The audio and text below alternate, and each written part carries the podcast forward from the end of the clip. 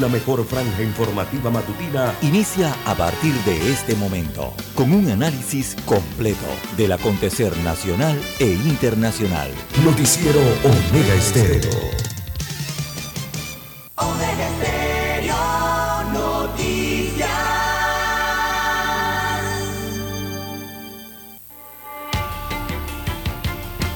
A continuación, los titulares, con los hechos que son noticias hoy.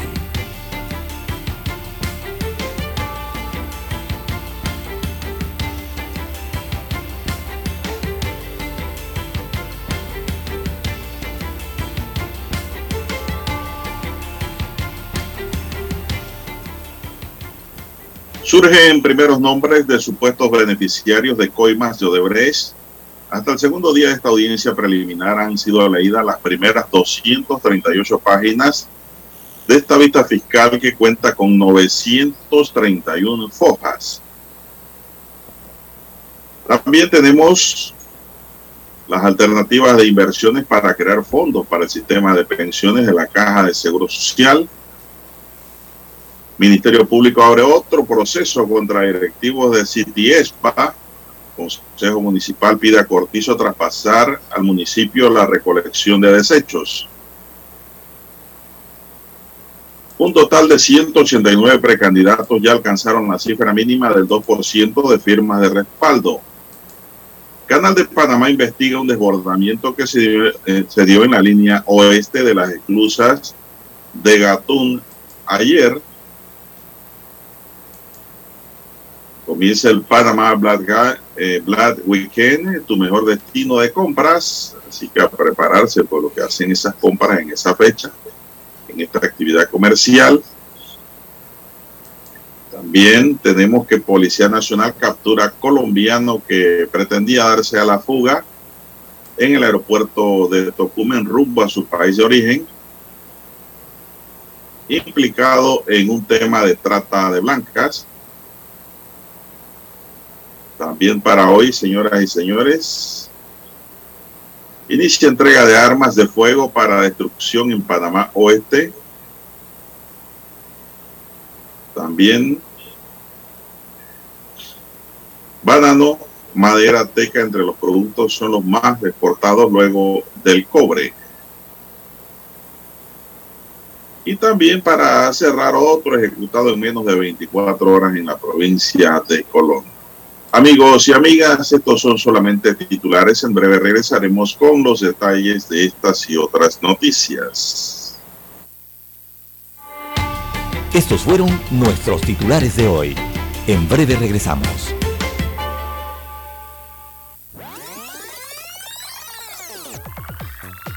Omega Stereo tiene una nueva app. Descárgala en Play Store y App Store totalmente gratis. Escucha Omega Stereo las 24 horas donde estés con nuestra nueva app.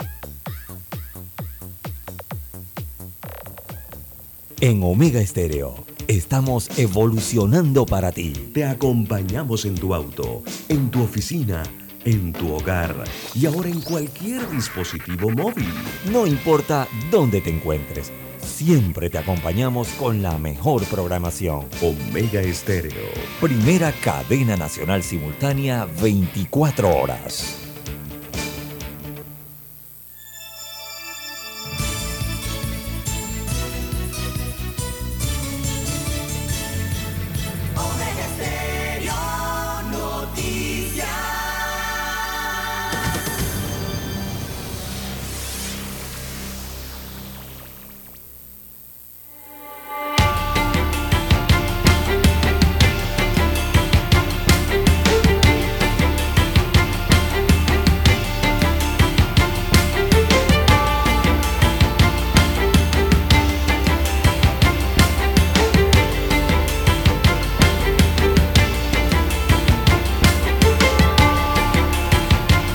Amigos y amigas, muy buenos días. Hoy es miércoles 14 de septiembre del año 2022.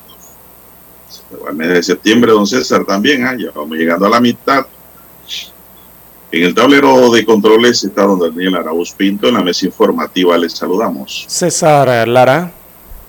y Juan de Dios Hernández Sanur para presentarle las noticias, los comentarios y los análisis de lo que pasa en Panamá y el mundo en dos horas de información. Iniciando esta jornada como todos los días con fe y devoción, agradeciendo a Dios Todopoderoso por esta oportunidad que nos da de poder compartir una nueva mañana y de esta forma llegar hacia sus hogares, acompañarles en sus vehículos, en su puesto de trabajo, y también los que están en sus automóviles esperando ya en el trabajo, en el patio, en el estacionamiento, esperando su hora de entrada. Mucha gente que llega temprano, don César, a su trabajo, bueno, y se quedan escuchando Mega Estéreo en el auto. Gracias por escucharnos, gracias por preferirnos. En mi línea pedimos para todos, claro, salud divino tesoro, tiene precio la salud, seguridad y protección ante tantos peligros que nos rodean, eso es muy importante, así como también sabiduría y mucha fe.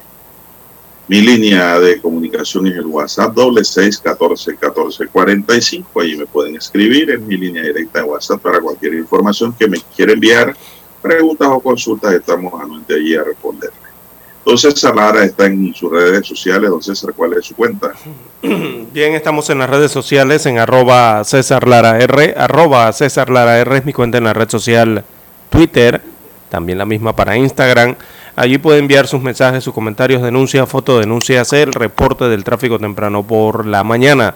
Recuerde arroba César Lara R en Twitter, también para Instagram. Buenos días, Daniel a usted, don Juan de Dios, a todos los amigos oyentes en las provincias, en las comarcas, en el área marítima donde llega la señal de Omega Estéreo, también en omegaestereo.com, allí la cobertura es a nivel eh, del planeta. Buenos días a todos los amigos oyentes que ya eh, nos sintonizan a través del canal 856, ese es televisión pagada por cable de Tigo, allí en el canal 856 llega la señal de Omega Stereo y también los que ya han activado su aplicación de Omega Stereo para sus dispositivos móviles o su celular. Usted la puede descargar desde su tienda Android o iOS. Buenos días, don Juan de Dios, ¿cómo amanece para este 14 de septiembre o septiembre? Bueno, bien, muy bien. Espero que usted esté bien también, al igual que don Daniel. Está en la tableta electrónica. Bueno, vamos a iniciar, don César, de inmediato. Miembros del Consejo Municipal de Panamá aprobaron durante la sesión ordinaria número 37 la resolución número 50 por medio de la cual solicitan al presidente de la República, Laurentino Cortizo, y a la Asamblea Nacional traspasar al municipio de Panamá la autoridad de aseo urbano y domiciliario junto con todos sus recursos. El Consejo Municipal en pleno reconoció la situación crítica de la recolección de la basura de cada corregimiento del distrito, situación que advierten pueden ser eh, o crear una crisis sanitaria por la cantidad de pataconcitos que hay por doquier y la proliferación de alimañas y criadero de mosquitos. Al respecto, el representante del Chorrillo manifestó que las juntas comunales han tenido que contratar camiones como paliativos en sus comunidades para la recolección de los desechos que se desbordan en las diferentes avenidas, pero a su vez resaltó que es insostenible que las juntas comunales por periodos largos realicen estas jornadas de recolección. Por su parte, el presidente del Consejo Municipal, Ramón Ashby, expresó que la aprobación de la resolución obedece a la crisis de recolección de la basura existente en la ciudad y resaltó que se hace necesario buscar una alternativa urgente. Aseguró que cuando el municipio de Panamá tenía la administración de la Dirección de Aseo Urbano y Domiciliario, la recolección de los desechos se dio de manera efectiva, por lo cual solicitó la derogación de la Ley 51 de 29 de septiembre de 2010 que creó la Autoridad de Aseo Urbano Domiciliario, don César. ¿Qué le parece, don César, esta idea? Bueno, don Juan de Dios me parece lo mismo de siempre. Eh, eso, ya, eso ya no me parece una idea. Eh, cada seis meses. ¿No? no, es que cada seis meses estamos teniendo crisis. Todos los años eh, realmente tenemos crisis con el tema de la basura, don Juan de Dios. Ahora verá que quizás el día de hoy o mañana salgan las autoridades que tienen que ver con la recolección de los desechos sólidos, me refiero a la a o a la DIMAUT, salir a decir, eh, a pedir paciencia, pedir un poco más de paciencia, que van a arreglar algunos camiones, que van a buscar algún presupuesto o que quizás ya les habrán aprobado algún presupuesto y les saldrán a pedir más paciencia, más tiempo a eh, la población, a los contribuyentes, que son los que pagan eh, para que se realice la recolección de la basura.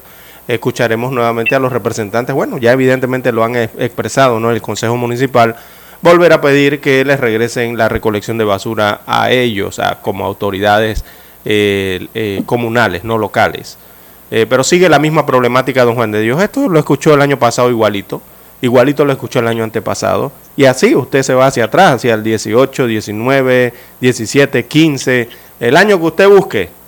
Y ocurre exactamente el mismo discurso, la misma petición, la misma solicitud de paciencia a los contribuyentes. Y no se resuelve el problema de la recolección de basura. Indirectamente con esto, don Juan de Dios, eh, lastimosamente siempre crean esas crisis eh, temporales que ocurren eh, para la necesidad de la recolección de la basura. Y en medio de esas crisis es entonces donde nacen, ¿verdad?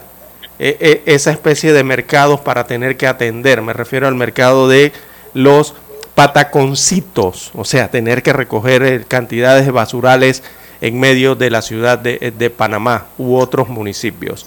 Y allí siempre surge la gran idea, ¿no? De que hay que destinar un presupuesto, o hay que alquilar camiones, o hay que hacer esto y lo otro, que siempre involucra tener que hacer eh, una contratación directa de algo, eh, sacar un presupuesto que estaba destinado para otro, para otra inversión y llevarlo entonces para la basura. Y así nos las pasamos de año en año, don Juan de Dios, promoviendo, tratando de resolver la misma necesidad eh, que se genera año tras año y no resuelven el problema de fondo, que es la disposición correcta, don Juan de Dios, de los desechos sólidos desde su origen. Y hablamos del origen en la parte ciudadana porque se originan dentro de las viviendas. Eh, toda esta basura, si no se dispone correctamente desde allí para que quienes la recolectan y la transportan hacia los vertederos eh, y el tratamiento que se da en los vertederos o los rellenos sanitarios, entonces no estaremos haciendo nada, don Juan de Dios. Siempre vamos a tener lo mismo, basura por todos lados. Bueno, César, vamos a hacer una pausa. Usted le ha dicho algo muy cierto, algo que siempre ocurre. Parece que este es un problema sin fin. Esté quien esté recogiendo la basura. Vamos a la pausa, donde y regresemos en unos segundos.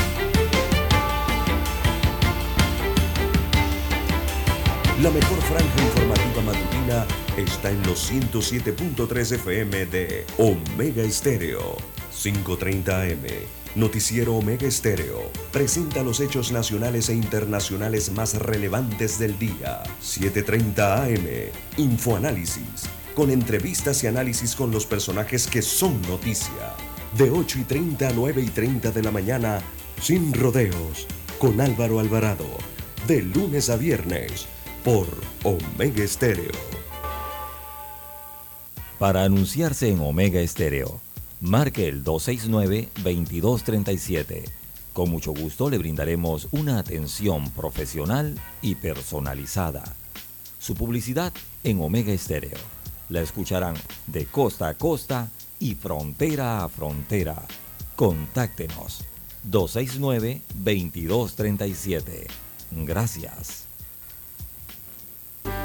centrales telefónicas. La casa del teléfono es tu mejor opción. Te asesoramos y ofrecemos buena atención. Años de experiencia trabajando para ti.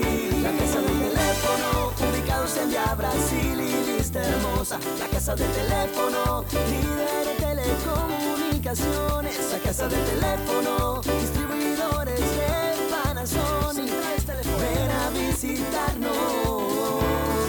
La casa del teléfono. 229-0465. lsdtcorp.com. Distribuidor autorizado Panasonic. Omega Stereo tiene una nueva app. Descárgala en Play Store y App Store totalmente gratis. Escucha Omega Stereo las 24 horas donde estés con nuestra aplicación totalmente nueva.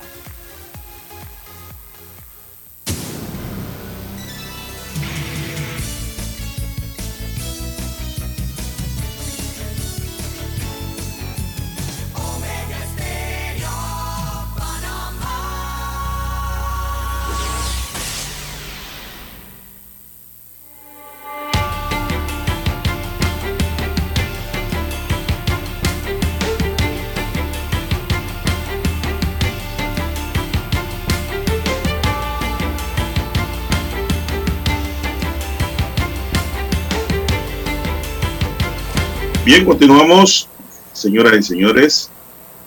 El Ministerio Público abrió un segundo proceso contra la directiva a cargo del Sindicato de Trabajadores de la Industria Eléctrica de Panamá, esta vez por el supuesto delito contra la fe pública en la modalidad de falsificación de documentos y el delito contra la seguridad colectiva en la modalidad de asociación ilícita durante el nombramiento de dos cargos en la directiva del gremio.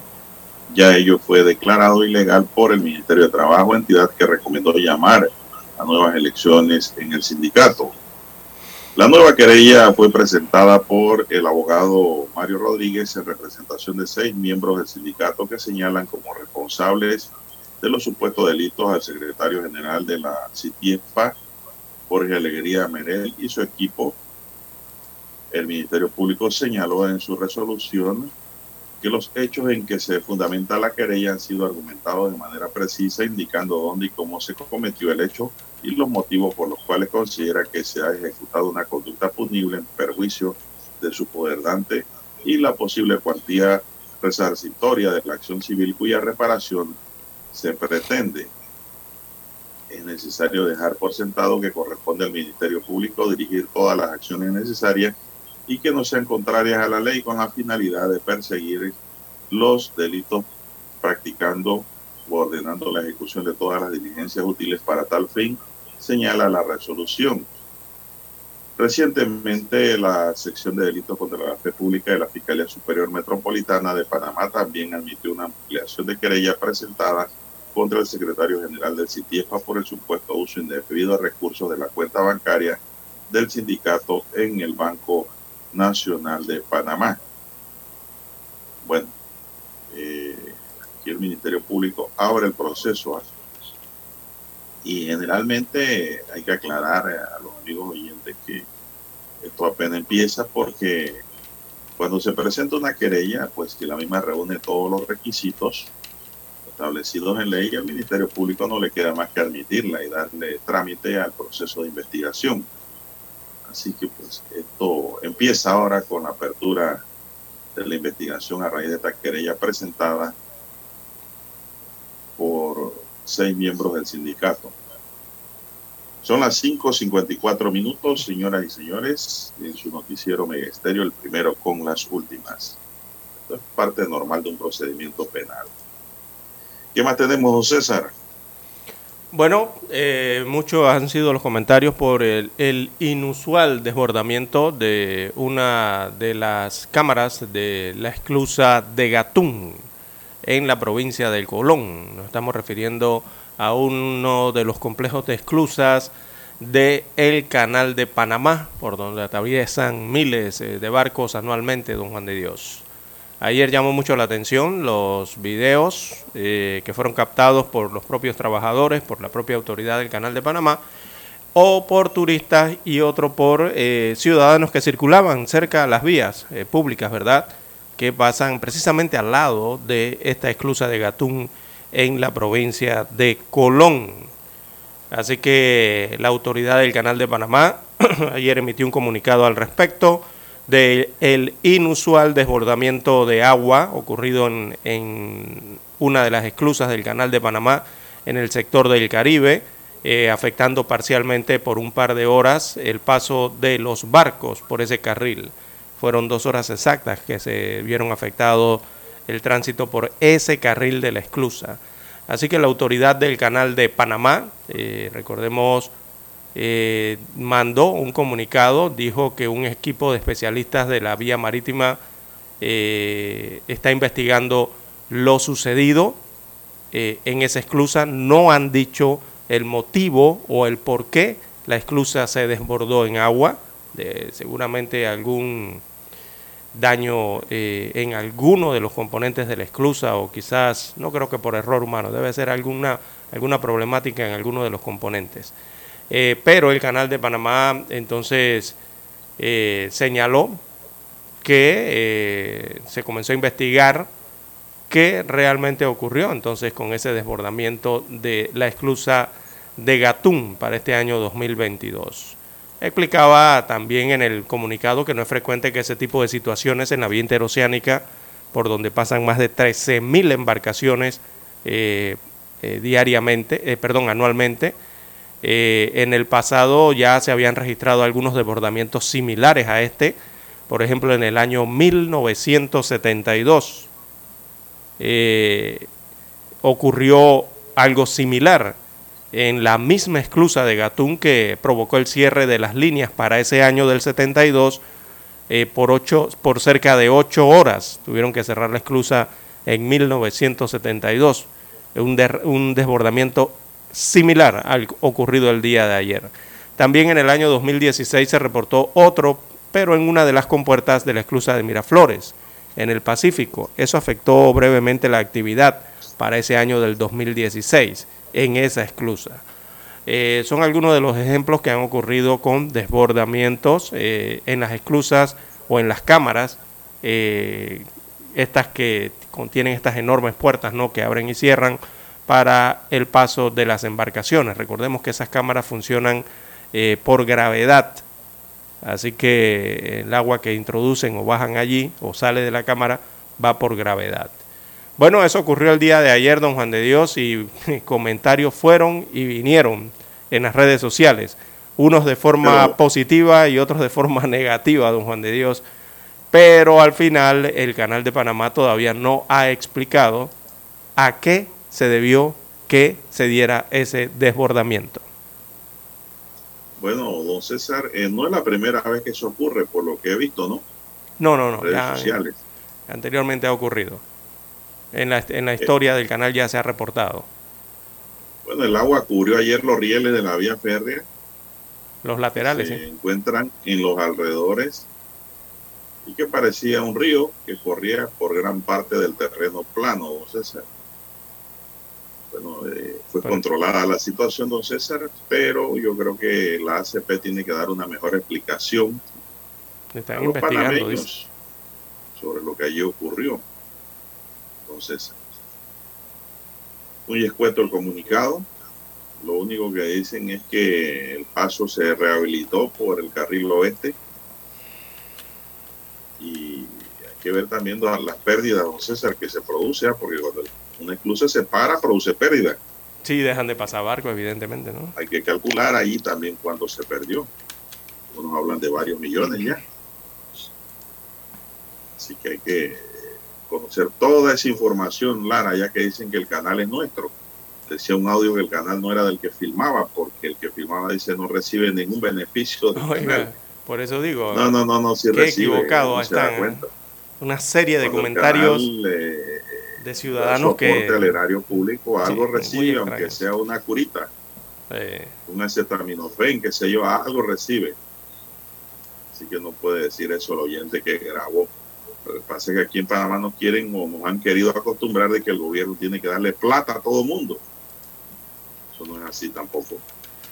Sí, y, y, da lástima escuchar eso porque realmente son panameños, hay panameños, no son todos, pero sí, eh, que evidentemente demuestran que no conocen lo que es su canal, no conocen el canal de Panamá, don Juan de Dios. No, y no conocen lo que es la administración pública. no, no. Entonces lanzan comentarios panameños que son tristes, ¿no? No saben lo que es la cosa pública, cómo funciona. Bueno, Dani, vamos a hacer un alto aquí porque hay que escuchar el himno nacional.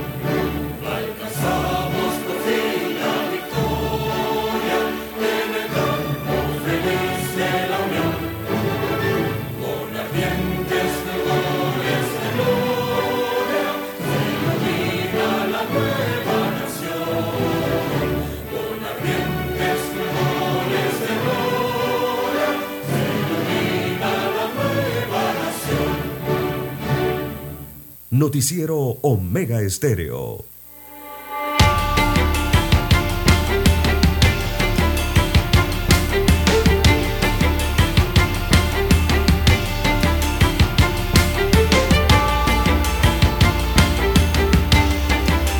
Bien, continuamos. Ya son las seis, tres minutos. Buenos días, Panamá.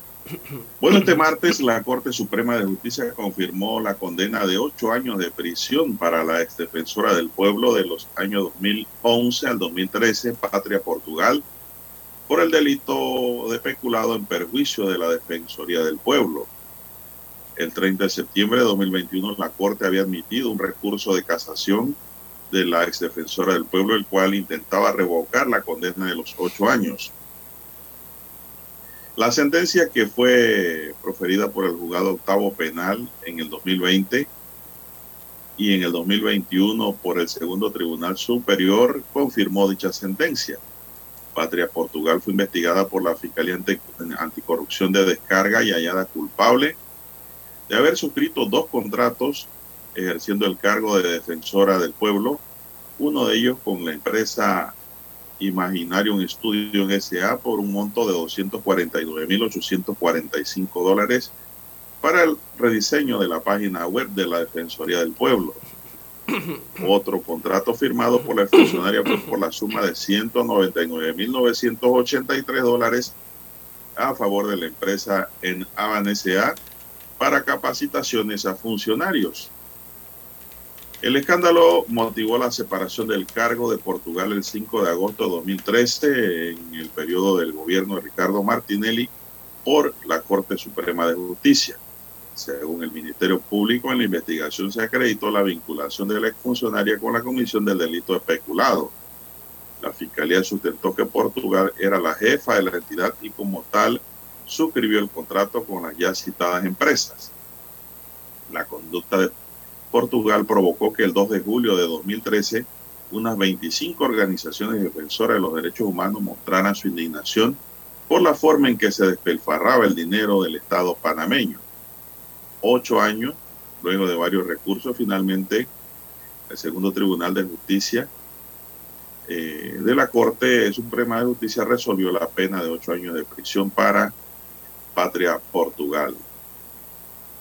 Bueno, César, eh, este último párrafo no, no es correcto. Es la sala penal de la Corte la que resuelve los asuntos de casación en el sistema inquisitivo mixto en el que se manejó este proceso. Bueno, como lo ve don César, yo creo que esto es noticia ya a nivel mundial. Sí, claro, don Juan que un ex defensor del pueblo se ha condenado a ocho años de prisión, don César. O sea, un defensor del pueblo. No Sí, es cualquiera figura, eh, don Juan de Dios, eh, por el, el- la personalidad, por el perfil, por el carácter que deben llenar eh, eh, los cargos como lo son el ombudsman o defensor del pueblo de un país. Y el otro hecho es por el, el trabajo que realizan, don Juan de Dios, que precisamente es, eh, debe estar alejado de lo que le está pasando a la ex defensora del pueblo en Panamá. Eh, bueno, eh, le han confirmado la situación, don Juan de Dios, en la Corte Suprema de Justicia y serán ocho años. Y con ocho años no tiene, eh, allí no cabe, eh, no cabe acción como, como estos temas de canjearle las penas por trabajo comunitario ni por multas, don Juan de Dios. Ahí tiene que pagar, ¿no? Tiene que ir a prisión. Son más de cinco años. Así es, el- ella va a tener que pagar la pena de prisión, don César, eh, por un tiempo, ¿no? Un tiempo determinado. Eh, y es lo lamentable, ¿no? Eh, realmente no sé qué pasó allí, don César, pero dice que la- el peculado está por casi cerca de medio millón de dólares, don César. Pues, ¿qué podemos hacer? ¿Qué podemos decir si la Fiscalía y todos encontraron, eh, la Contraloría y todos los que tuvieron que participar en esa investigación determinaron la lesión patrimonial por dos contratos firmados por la funcionaria? Yo lo que llamo a la reflexión cuando estas cosas ocurren, César, como este espacio es un espacio diseñado con el fin de educar y formar a nuestro país y para que pues las cosas se hagan mejor, esto quede como un como una enseñanza para los funcionarios, no solo para los defensores del pueblo, sino para todos los empleados de manejo que tienen que ver con la aprobación de contrato y manejo de dinero, de que hay que tener mucho cuidado cuando estas cosas se firman, porque esto puede acarrearle una consecuencia grave tal y cual ha ocurrido con Patria Portugal, que ahora tendrá que pagar ocho años de prisión. Prisión, don César, aquí, como usted bien lo ha dicho, no hay conversión de pena porque la pena supera los 60 meses. Entonces, esto es una situación engorrosa, don César, y preocupante porque, digo, ¿quién está preparado para ir a la cárcel si no es un maleante? ¿No? Lo único que está preparado mentalmente para quedar preso son los delincuentes comunes. En, e Lo único. En esa situación y... Pero un ciudadano que no es delincuente común no está preparado, César. No, y no tanto porque esté o no esté preparado, sino es por el cargo, don Juan de Dios. Se supone que el defensor del pueblo, su palabra lo dice, su, su título lo dice, es para defender a los ciudadanos. Y regularmente el defensor del pueblo o el ombudsman en un país defiende a los ciudadanos precisamente del propio Estado, de los abusos, de las situaciones que se presentan en el propio Estado, eh, que afecta a los ciudadanos. Entonces, los defensores del pueblo o los ombudsman en los países lo que hacen es eh, proteger contra eh, actuaciones inadecuadas, contra omisiones que regularmente surgen desde las instituciones de las administraciones públicas. También eso ocurre en, en, las empresas, los defensores del pueblo también lo pueden hacer ese trabajo en la otra parte privada, pero principalmente lo hacen cuando viene desde la administración pública, ¿no? Y eh, precisamente los defensores del pueblo lo que hacen es defender a los ciudadanos de esa situación por la que atraviesa hoy la propia ex defensora del pueblo. Yo creo que la enseñanza y moraleja de que el empleado en manejo, sea del Ejecutivo, sea del órgano que sea, tiene que tener mucho cuidado al firmar documentos y contratos. ¿Por qué? Porque no se trata solamente de que sea el defensor del pueblo, esto puede, le pudo haber ocurrido a un director, a un sí, a cualquier funcionario, sí. a alguien y a un funcionario en general y lo que esto nos enseña es de que deben tener cuidado, mucho cuidado y ver bien lo que van a firmar y lo que van a hacer. Yo no conozco este expediente a fondo, yo no puedo decir que ella se llevó esa plata, pero sí la responsabilidad cae sobre ella como titular del cargo por eso es que hay que tener mucho cuidado, y repito, cuando se firma un documento. Hay funcionarios que no quieren firmar nada por esta misma cosa, don César, y los papeles se estancan allí. Exacto. El apego a la ley. Hay dudas. Hay, hay dudas, porque el funcionario está expuesto, don César, con el trabajo que ejerce, a quedar involucrado en algún tipo de delito contra el patrimonio estatal. Es decir, esto es delicado, ¿no? Yo creo que es primera vez que esto ocurre en Panamá, que un defensor del pueblo eh, haya sido condenado penalmente, que han sido desvinculados, han sido, qué sé yo, sacados de la posición, pero esta fue, esta joven fue sacada de la posición y procesada penalmente. Entonces, esto hay que tener mucho cuidado en eso. Y también hago el llamado a los asambleístas, don César. Aprovecho la ocasión para llamarle la atención a los asambleístas que tienen la función como diputados de designar defensores del pueblo, a buscar siempre los mejores, los más capacitados, los que tengan las condiciones adecuadas para hacer un buen trabajo y no por padrinazgo político ¿no? o por vinculaciones políticas. dice un dicho, don César, que eh, tan culpable es el que mata a la vaca como el que le amarra la pata. Sí. Eh, esto también tiene que ver, don César, con aquellos diputados de esa fecha, ¿no? De ese periodo, que fueron las que la, la escogieron como defensora del pueblo.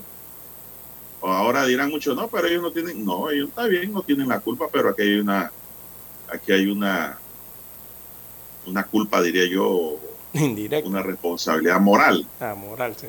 ¿no? Es como que yo lo recomiendo a usted para un cargo, a usted lo nombran, o yo mismo lo nombro en el cargo y resulta ser que usted comete algún tipo de delito. Entonces a mí me queda también ese resabio de haber participado en esa decisión, porque si no la hubiesen nombrado, ella hasta ahora estaría tomando café bien tranquilita porque debe tener un estrés muy grande, don César. No tuviera ningún problema con nadie, pero bueno, así son las cosas y así ocurrieron.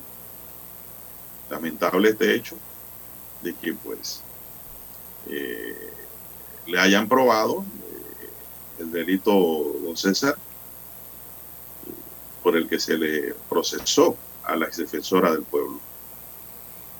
Así es. Bueno, por eso va a resonar tanto, eh, ahora que se confirmó, verán que va a resonar. No, esto da la vuelta al mundo. a nivel internacional, los que leen periódicos internacionales. es un defensor del pueblo. Exacto, se van a dar cuenta que esto va a resonar en titulares eh, a nivel mundial, porque se trata, como bien dice don Juan de Dios, de un defensor del pueblo. ¿Por qué? Porque eh, se entiende que los defensores del pueblo deben velar hasta por el correcto funcionamiento de la administración pública a fin de que esa administración sea, se ajuste lo más eh, posible a la moral, se sigan las leyes, o sea, se puedan cumplir las leyes y, todos los protocolos y, reglamentos que hay a nivel de la República, ¿no? De las leyes, sobre Antes de ir a la pausa, yo veo, don César, que eran dos contratos que yo no sé por qué y en qué consistió la lesión patrimonial.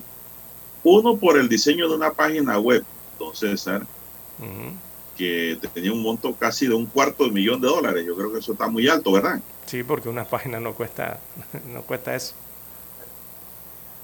Eh, sí, eso siempre fue cuestionado desde un principio el monto, porque inclusive una página web te la puede diseñar hasta un estudiante. Sí. Y tú ahorras. Eh, tú abres a concurso el diseño de una página web y das un premio y ya por ese premio te queda una página web. Entonces, y es cuestión nada más de darle seguimiento, pero bueno, así ocurrió y la otra fue, don César, para las capacitaciones de funcionarios por casi 200 mil dólares, eso también era realizable, las capacitaciones se podían dar. Entonces, dos situaciones bastante tontas, diría yo, llevaron a la funcionaria a los estrados de la justicia y ha quedado condenada a ocho años de prisión. Ya aquí como dice el amigo Nove allá, don Toribio Bernal, Niñagare. Esto ya no hay vuelta atrás. Sí, eh, esos contratos, eh, don Juan de Dios, dieron mucho que hablar, ¿no? Eh, por el tema de que en esa investigación se, se, señalaba que esos contratos habían sido adjudicados, divididos en dos contratos de forma directa a empresas vinculadas eh, a una misma familia por, esa, por ese monto, ¿no? y bueno, pues. eh, la historia eh, seguirá, don Juan de Dios, porque además recordemos que Patria Portugal se había convertido en la primera mujer en ejercer ese cargo. No, no había llegado una mujer hasta ese momento para ser defensora del pueblo. Ella fue la primera en la historia de Panamá. Y bueno, ocurre esta situación. Bien, hay que hacer la pausa, don Juan de Dios, y retornamos.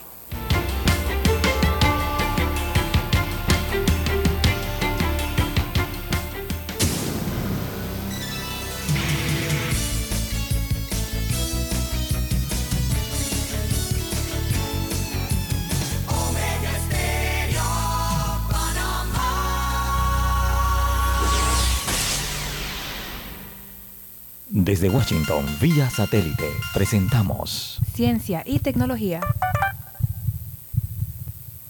La red social Twitter vuelve a situarse una vez más en el punto de mira y es que, según declaró Peter Zacto, más conocido como Much, un respetado ex ejecutivo de Twitter y experto en seguridad cibernética, esta plataforma social engañó a sus usuarios en cuestiones de seguridad y privacidad. Much testifica ante el Comité Judicial del Senado donde expresó sus preocupaciones sobre el riesgo que conllevan algunas de las dinámicas internas de Twitter.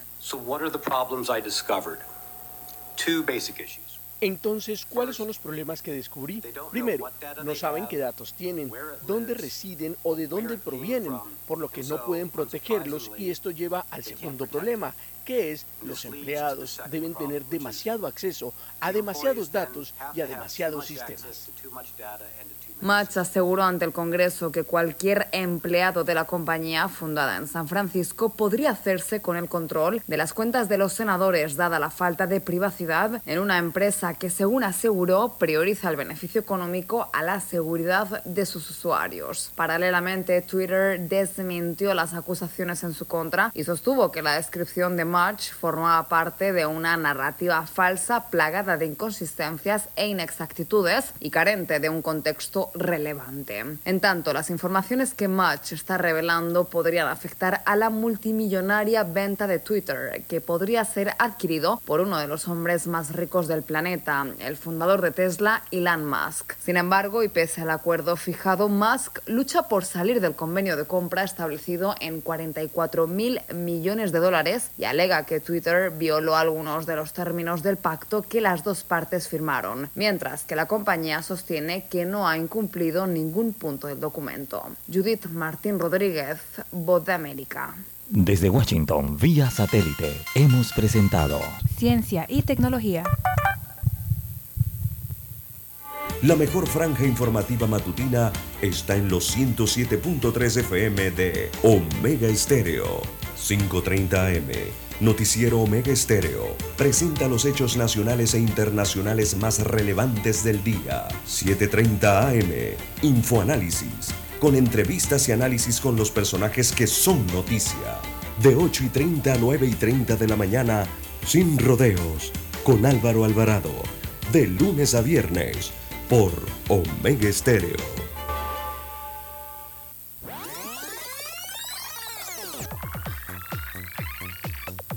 Omega Stereo tiene una nueva app. Descárgala en Play Store y App Store totalmente gratis. Escucha Omega Stereo las 24 horas donde estés con nuestra aplicación 100% renovada. Noticiero Omega Estéreo.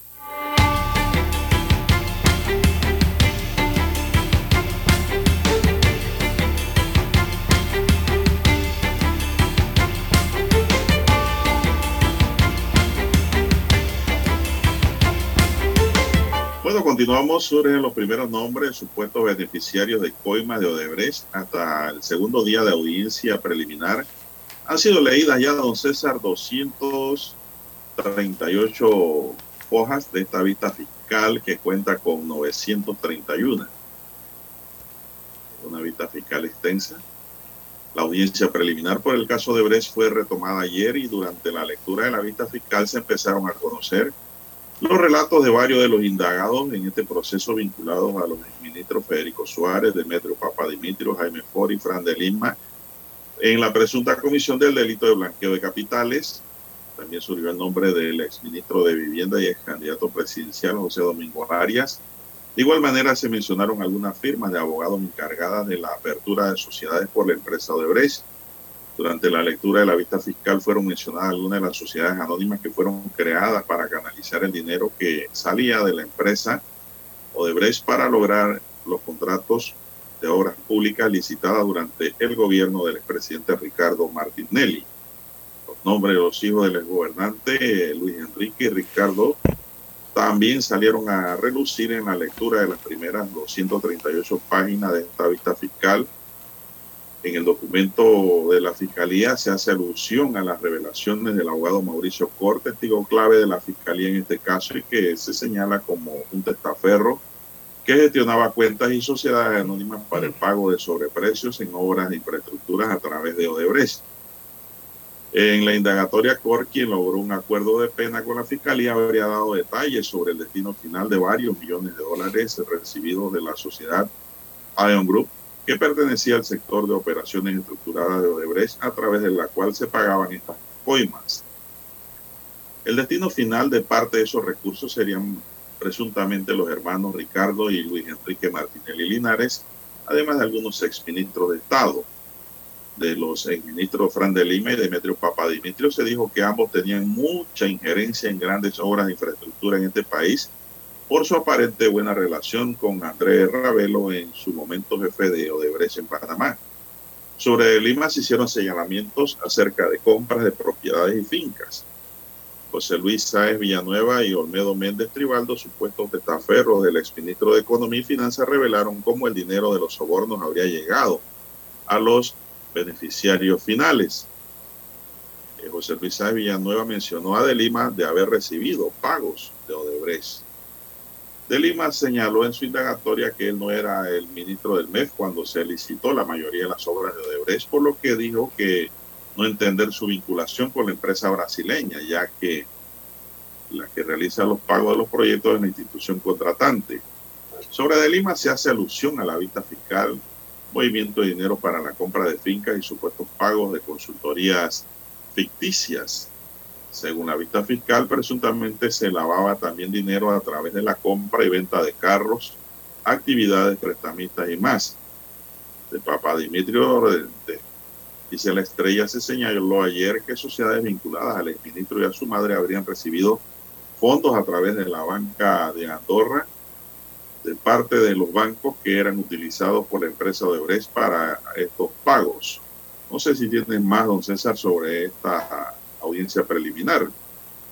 Bueno, ayer la fiscal eh, Morcillo, eh, Morcillo, don Juan de Dios, la fiscal principal, ¿no? En este caso, eh, señalaba que quedará clara la estrategia que se utilizó para el blanqueo de capitales y ese entramado, ese entramado de sociedades utilizadas para distribuir los sobornos, los nombres de los que recibieron millones de dólares en coimas, las firmas de abogados usadas para transacciones, el mecanismo para esconder el ilícito, eh, parte de todo esto fue dado a conocer en la lectura pública que se hizo y se pudo seguir a través del Internet, en la página de YouTube del órgano judicial, también en radios, en medios de comunicaciones, de televisión y páginas eh, de periódicos, páginas web.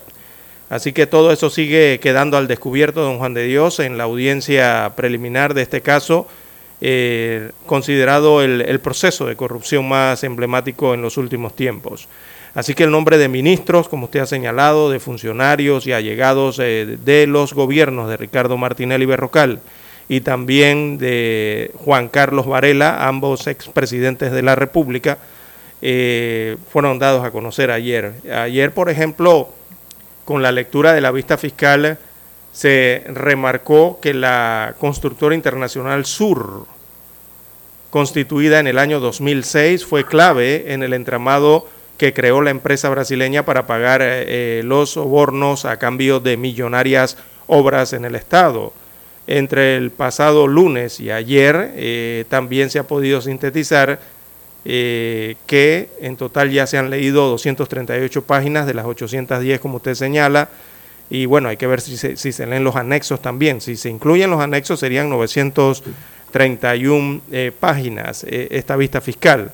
Pero ayer martes, eh, en la tarde, al concluir la audiencia, la fiscal anticorrupción Ruth Murcillo aseguraba que eh, se pudo ilustrar públicamente el esquema de blanqueo, la conformación de las sociedades que recibieron el ilícito y la participación de algunos exfuncionarios, entre ellos ministros, se remarcó allí la fiscal Murcillo, eh, añadiendo que, según se avance con la lectura de la vista fiscal, quedará clara la estrategia que se utilizó para el blanqueo de capitales. Así lo señaló en tono eh, marcado la eh, fiscal eh, en este caso. También el fiscal, el, fiscal, también el fiscal Muhammad Daud Hassan, parte del equipo de las fiscales, eh, está convencido de la fortaleza del expediente. El expediente está sumamente fortalecido, dijo.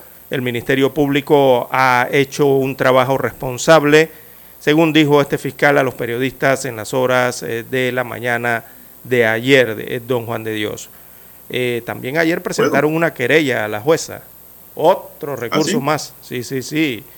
Ayer, eh, eh, mientras eh, se presentó este nuevo recurso legal, fue presentado por la defensa del expresidente Ricardo Martinelli, recurso que busca evidentemente detener la audiencia, ¿no? Así que se trata de una querella penal por la presunta comisión de los delitos de abuso de autoridad y extralimitación de funciones contra la jueza Valoisa Marquínez, que es la jueza en este caso, eh, según la defensa, porque supuestamente no podía dar inicio al acto de audiencia preliminar contra el ex gobernante, ya que este tiene fuero electoral penal en calidad de presidente de Realizando Metas, que es un partido político recientemente constituido en el país eh, y colectivo que por estos días desarrolla actividades, actividades estas electorales de forma interna, ¿no?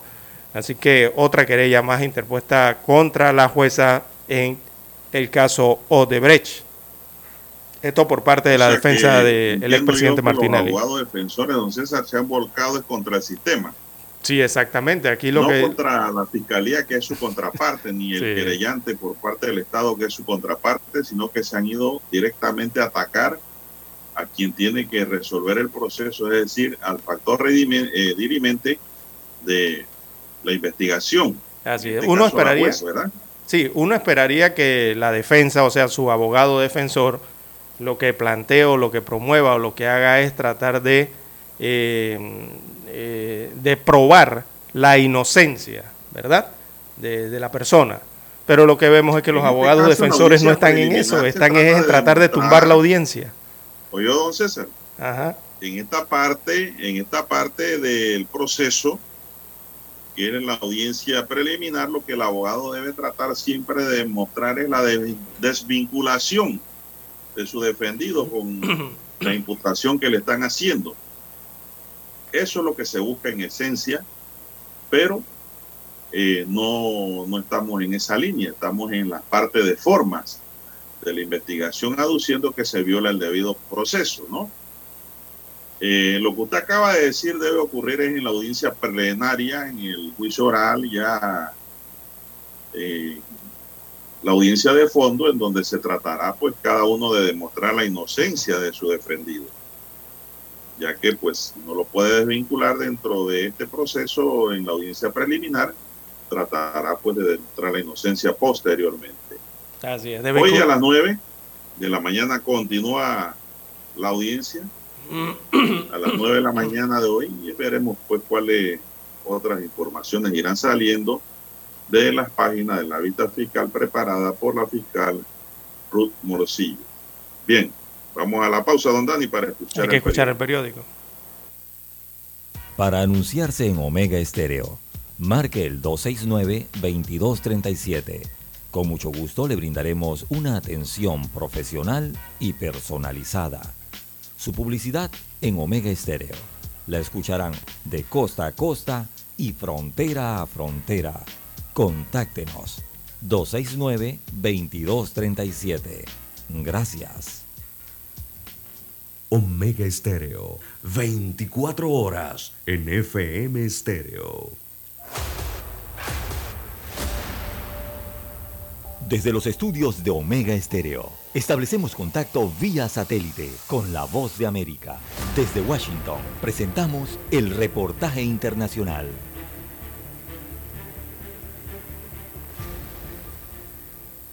En la última semana, fuertes declaraciones de autoridades del oficialista Movimiento al Socialismo han evidenciado divisiones y una confrontación entre el presidente Luis Arce y el exmandatario Evo Morales. Al respecto, el denominado Pacto de Unidad, conformado por organizaciones sociales afines al partido de gobierno, decidió convocar a ambos a una reunión para resolver las diferencias internas, mientras el dirigente de las seis federaciones del Trópico de Cochabamba, Vicente Choque, apuntó a dos ministros del gabinete por estas fracturas políticas. No estamos generalizando. Algunos ministros, y hemos aclarado ministro de Gobierno y ministro de Justicia. Pero estamos esperando la respuesta de nuestro hermano Luis Arce Catacora. La tensión subió luego de que el exmandatario Evo Morales denunciara que existe un plan negro en su contra, gestado por algunos funcionarios de gobierno y las Fuerzas Armadas. El ministro de Gobierno, Eduardo del Castillo, reaccionó de manera contundente y dijo en un acto público, Nuestro líder Evo Morales tiene un cáncer que si no se lo trata, va a ser terminal, y ese cáncer es su ex gabinete.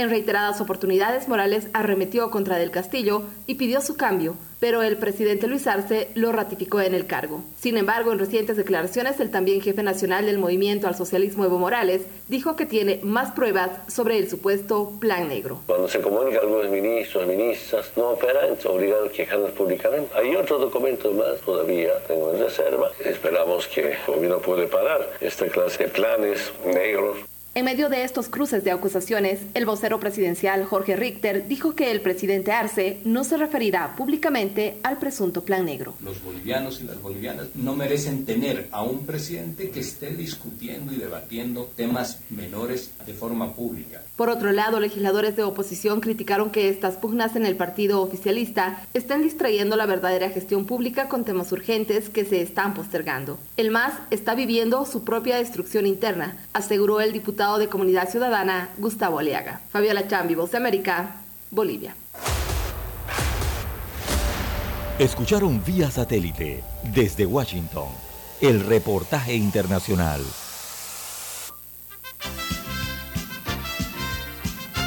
Infoanálisis, de lunes a viernes de 7 y 30 a 8 y 30 de la mañana por los 107.3 FM de Omega Estéreo. Con Guillermo Antonio Adames, Rubén Darío Murgas, Camila Adames Arias y Milton Enríquez. Infoanálisis, el programa para gente inteligente como usted.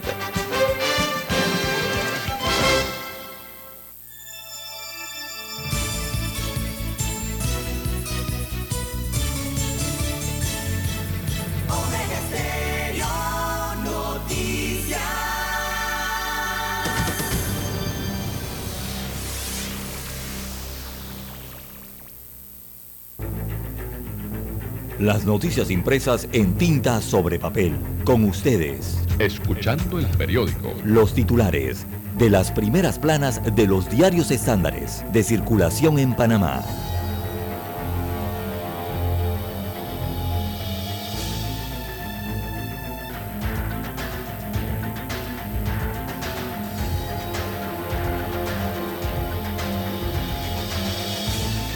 Es el diario La Prensa titula para este miércoles 14 de septiembre, diálogo en este tema, Alianza descarta sentarse con empresarios. Destaca el rotativo que la posibilidad de incorporar a otros sectores en la mesa del diálogo que sesiona en Penonomé eh, se torna cada vez más eh, compleja, luego de que ayer martes la Alianza Nacional por los Derechos de los Pueblos Originarios, ANADEPO, eh, descartara esa posibilidad.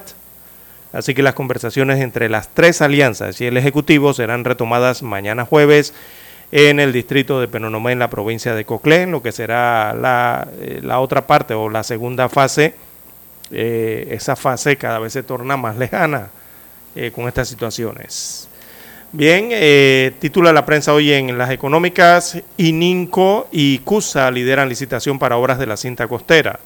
Así que el Ministerio de Obras Públicas recibió la evaluación de las seis ofertas que se presentaron en la licitación de los tres contratos para mejorar la infraestructura y áreas verdes de las tres fases de la cinta costera, incluida la calzada de Amador. ININCO, Constructora Urbana CUSA SA y el consorcio Cinta Costera recibieron la mayor puntuación de las seis que participaron. Bien, eh, en otros títulos eh, para la mañana de hoy, medicamentos, la solución al problema va a paso lento, destaca hoy el rotativo.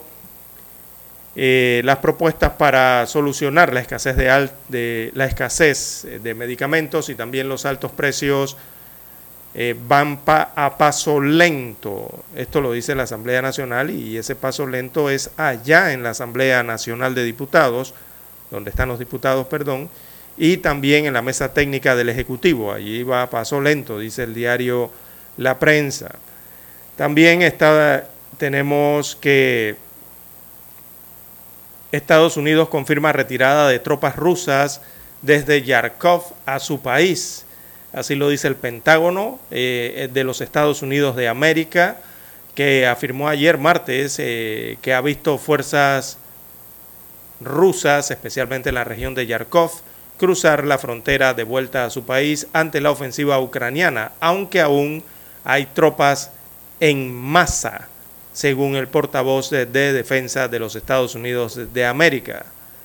Ucrania, por su lado, ha afirmado que como parte de su contraofensiva en el este del país, ha recuperado al menos 300 localidades. Hay que ver lo que dice Rusia. Bien, eh, defensores de los derechos humanos en Nicaragua piden acciones.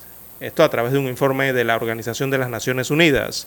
Así que el Centro Nicaragüense de Derechos Humanos, la Federación Internacional de los Derechos Humanos y el Colectivo de Derechos Humanos de Nicaragua nunca más aplaudieron ayer, martes, el informe del Alto Comisionado de Derechos Humanos de la ONU sobre la crisis humanitaria que vive ese país centroamericano y pidieron acciones al organismo global.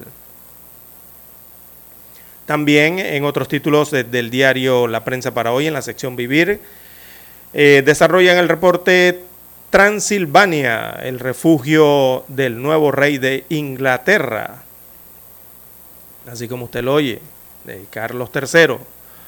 En economía impulsan proyecto de ley para reparar autos del Estado. Oiga, a los autos del Estado se le quema un fusible, no lo compran, lo estacionan y allí encuentra el automóvil 8 o 10 años después estacionado todavía y con el mismo fusible. lo hemos dicho, don César, en este espacio. Hay y con el mismo fusible que Increíble, ¿eh? pero así es la burocracia estatal.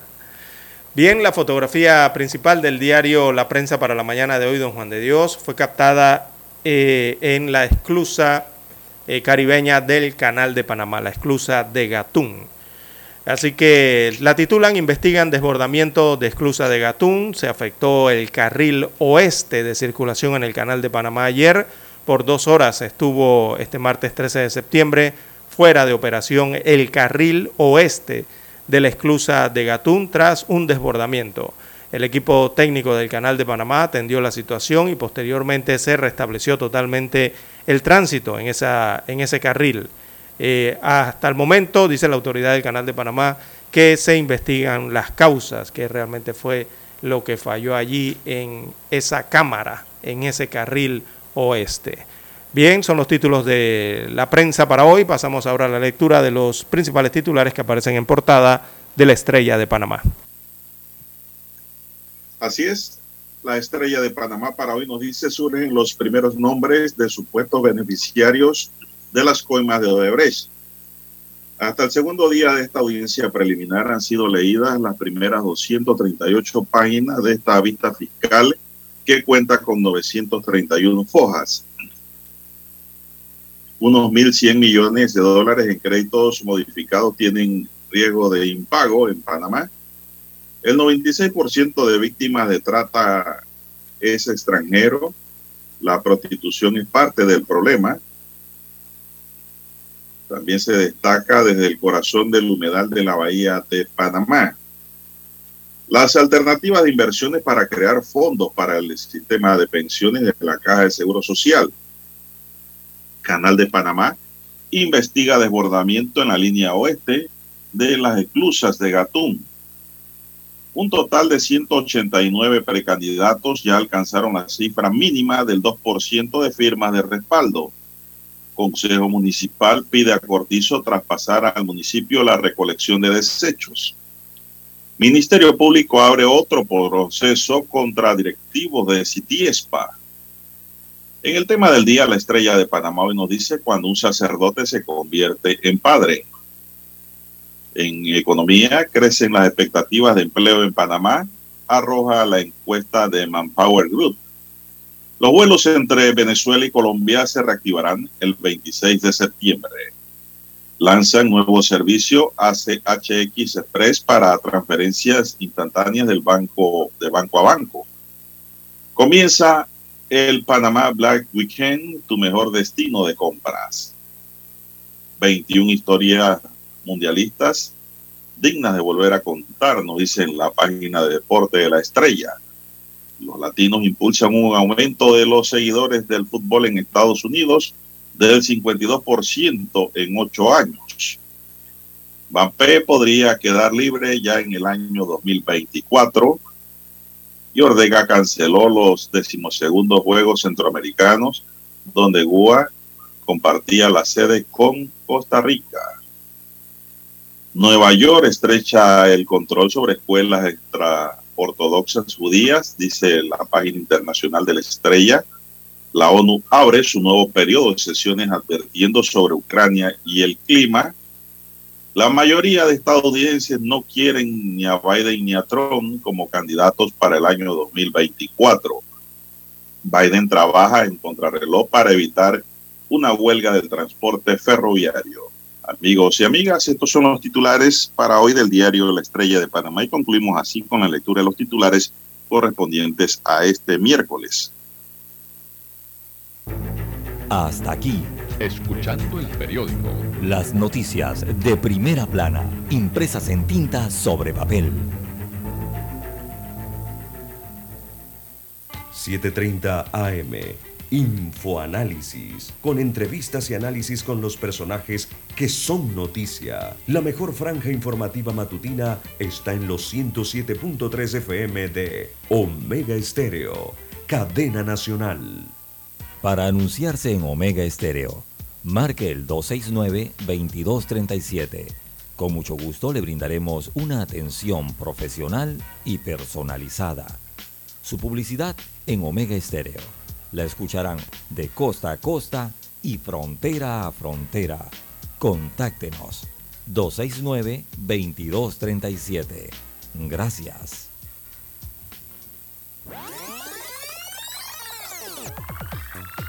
Omega Stereo tiene una nueva app. Descárgala en Play Store y App Store totalmente gratis. Escucha Omega Stereo las 24 horas donde estés con nuestra nueva app.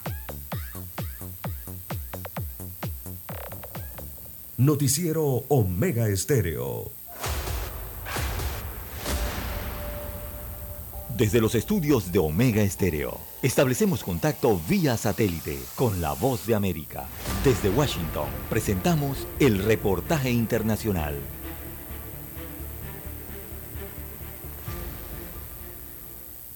El presidente Joe Biden estuvo recientemente en Ohio promoviendo una ley aprobada que impulsa la fabricación de semiconductores y este viaje hace parte de su gira por todo el país promocionando victorias legislativas, la caída de los precios de la gasolina y un sólido índice de empleo, resaltando los más de 10 millones de empleos creados desde que asumió su cargo como mandatario a comienzos de 2021. Al mismo tiempo, el presidente Biden se dirigió a los seguidores del expresidente Trump, también conocidos como republicanos MAGA, palabra que proviene del acrónimo en inglés de hacer grande a América otra vez, el renombrado eslogan de la campaña del expresidente republicano. El conjunto extremo de los republicanos del MAGA ha optado por retroceder, llenos de ira, violencia, odio y división. Para derrotar a los republicanos de MAGA en las elecciones intermedias de noviembre, el presidente Biden y los demócratas esperan unirse con los independientes y los principales republicanos a través de una estrategia de dos frentes que los demócratas creen les ayudará a mantener su pequeña mayoría en el Congreso. Sin embargo, existe el peligro de que esta intención pueda resultar contraproducente dada la polarización política que vive el país. Así lo demuestra el testimonio de Edward Young, un partidario del expresidente Trump. Me declaro la guerra y le declaro la guerra a la mitad de América. Cualquiera que no votara como yo es un enemigo del Estado, es insurreccional, es un fascista. Dijo, los demócratas también pueden ganar si se enfocan en la decisión anunciada en junio por la Corte Suprema de los Estados Unidos de anular el derecho de constitucional al aborto, una medida que había sido impuesta cinco décadas atrás, un hecho que, según palabras del mandatario estadounidense, despertó una fuerza poderosa de la nación, las mujeres. Algunos especialistas consideran que el presidente Biden necesitará toda la ayuda que pueda obtener, ya que es tradicional en la política estadounidense que el partido del mandatario que está gobernando casi siempre pierda las elecciones intermedias. En este caso, los republicanos llegarán a estos comicios inconformes por lo que ellos han llamado una cacería de brujas luego de los recientes allanamientos en la casa del expresidente Trump en Florida. Héctor Contreras, Voz de América, Washington. Escucharon vía satélite desde Washington el reportaje internacional. La mejor franja informativa matutina está en los 107.3 FM de Omega Estéreo, 5.30 AM. Noticiero Omega Estéreo. Presenta los hechos nacionales e internacionales más relevantes del día. 7.30 AM. Infoanálisis. Con entrevistas y análisis con los personajes que son noticia. De 8 y 30 a 9 y 30 de la mañana. Sin rodeos. Con Álvaro Alvarado. De lunes a viernes. Por Omega Estéreo. Es momento de adentrarnos al mar de la información. Este es el resultado de nuestra navegación por las noticias internacionales más importantes en este momento.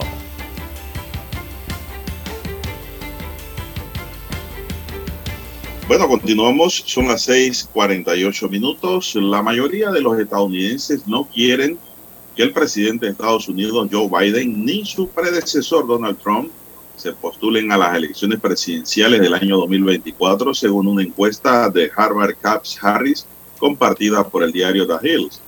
De acuerdo con el estudio demoscópico, un, 40 un 67% de los estadounidenses prefieren que Biden no se presente a la reelección, aludiendo en la mayoría de los casos a que consideran que está siendo un mal mandatario.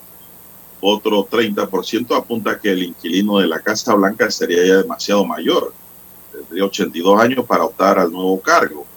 Por su parte, el expresidente Trump no está ni mucho menos mejor valorado, pues el 57% de los encuestados consideran que no debería presentarse de nuevo a las elecciones que serían las terceras consecutivas. Sobre Trump, el 36% considera que tiene un comportamiento errático, mientras que otro 33% cree que si alcanza de nuevo la presidencia de Estados Unidos dividirá el país.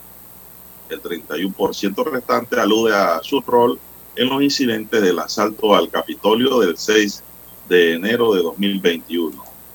El desapego a Trump y Biden es tal que en torno a un 60% de los encuestados han reconocido que si finalmente ambos disputan la carrera por la presidencia, estarían dispuestos a apoyar un candidato independiente y más moderado que estos dos caballeros, don César.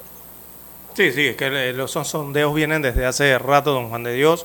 Allá lo miden cada mes, ¿no? La popularidad del presidente y también se están midiendo de la popularidad de los posibles aspirantes, cómo andan sus niveles. Eh, el nivel de popularidad de Joe Biden eh, está por debajo y está por debajo del nivel que tenía cuando eh, se lanzó a presidente en esa campaña y cuando logró la presidencia de los Estados Unidos.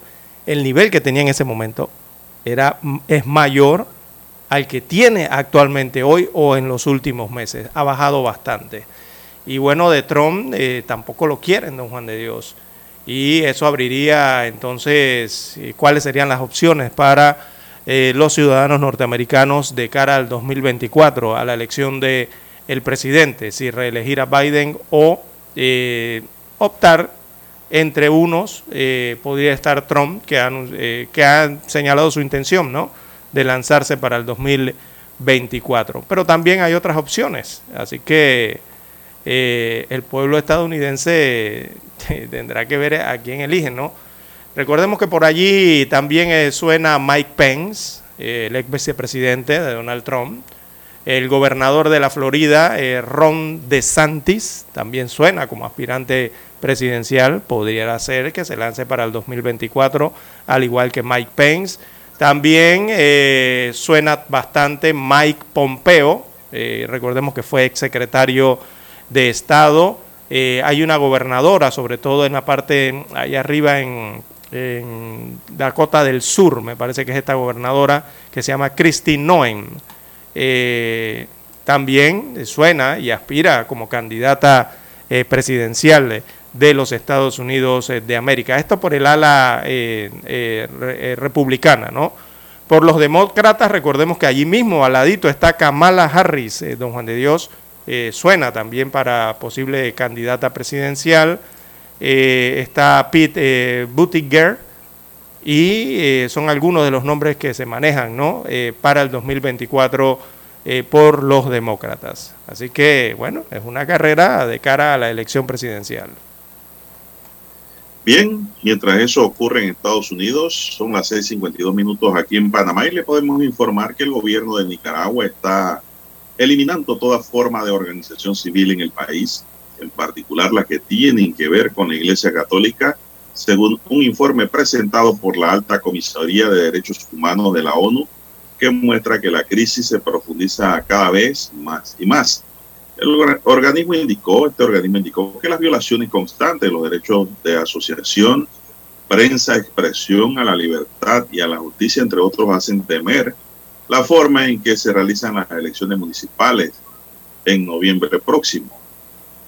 El director de operaciones en el Teatro Bien, indicó que con esta ola represiva ya suman 1.578 las organizaciones que han sido forzadas a cerrar desde el año 2018, en el que la ciudadanía salió a las calles para reclamar reformas democráticas, un movimiento que fue aplastado con mucha violencia por el gobierno de Daniel Ortega. Eh, Nicaragua, don Juan de Dios, que hoy, entre hoy y mañana tienen celebraciones. Eh, recordemos en su país, hoy 14 de septiembre, una fecha importante, y mañana, por supuesto, ¿no? la de la independencia, que es el 15 de septiembre, forma parte de las independencias de eh, los países centroamericanos, en la situación que vive actualmente. Viendo Juan de Dios en Europa, eh, en Inglaterra, los ingleses se, vuelcan a las calles eh, ahora a despedir a Isabel II. Eh, corresponde en el recorrido el turno a Londres, en donde se va a instalar finalmente la capilla ardiente. Así que se espera que para el día de hoy, miércoles, miles de personas, bueno, en efecto ya está ocurriendo según las imágenes, están rindiendo su último homenaje a Isabel II cuyo féretro eh, llega entonces a Londres desde Escocia, eh, va atravesando las autopistas, las carreteras, eh, en esta primera jornada del homenaje popular que los ingleses le rinden a su reina y símbolo durante casi siete décadas, recordemos la reina Isabel II. Así que los ciudadanos en Londres o ya en Inglaterra comienzan a darle su despedida, según titulan algunos canales desde Inglaterra y también los rotativos eh, londinenses. Bien, son las 6.55 minutos. 6.55 minutos. Bueno, César, y pues si regresamos al plano nacional, tenemos que hayan muerto a un hombre dentro de una cuneta. De hecho, vamos a ver rápidamente, las autoridades del Ministerio Público confirmaron ayer que se ubicó el cuerpo sin vida de un varón sin documentos personales y con heridas de arma blanca tirado en una cuneta próximo a la parada de buses de la comunidad Cañagorda del distrito Renacimiento en la provincia de Chiriquí. Siguen los actos violentos en la tierra chiricana. El occiso presentaba heridas con armas, de, eh, con arma blanca en la parte frontal del cuerpo y no mantenía documentos que permitiera su identificación. La diligencia de levantamiento del cadáver fue realizada por funcionarios del Ministerio Público, encabezada por Johan Villalta, quien junto a peritos de medicina legal y ciencia forense realizó el levantamiento y ordenó su traslado a la morgue judicial de David. Entonces, ocurrió en y la ola de violencia no se detiene, don Juan de Dios, en la República, ya que también en la parte caribeña, eh, allá en la zona caribeña, en la provincia de Colón, el cadáver de un hombre que fue ejecutado fue descubierto a eso de las 13 de la tarde de este martes en la vía que conduce a Bahía Las Minas. Esto queda en el corregimiento de Cativá, en la provincia de Colón. Allí fue descubierto este cadáver por unos eh, trabajadores que salían del sector tras concluir eh, su día de trabajo, su faena diaria. Así que por el momento se desconoce la identidad de la víctima, eh, pero trascendió que vestía un pantalón gris y un suéter blanco. El cadáver que estaba amarrado de manos y pies fue lanzado por sus homicidas en un herbazal a la orilla de la vía. Al lugar se presentaron unidades de, la Policía Nacional y e iniciaron, e iniciaron perdón, las mm, investigaciones del caso.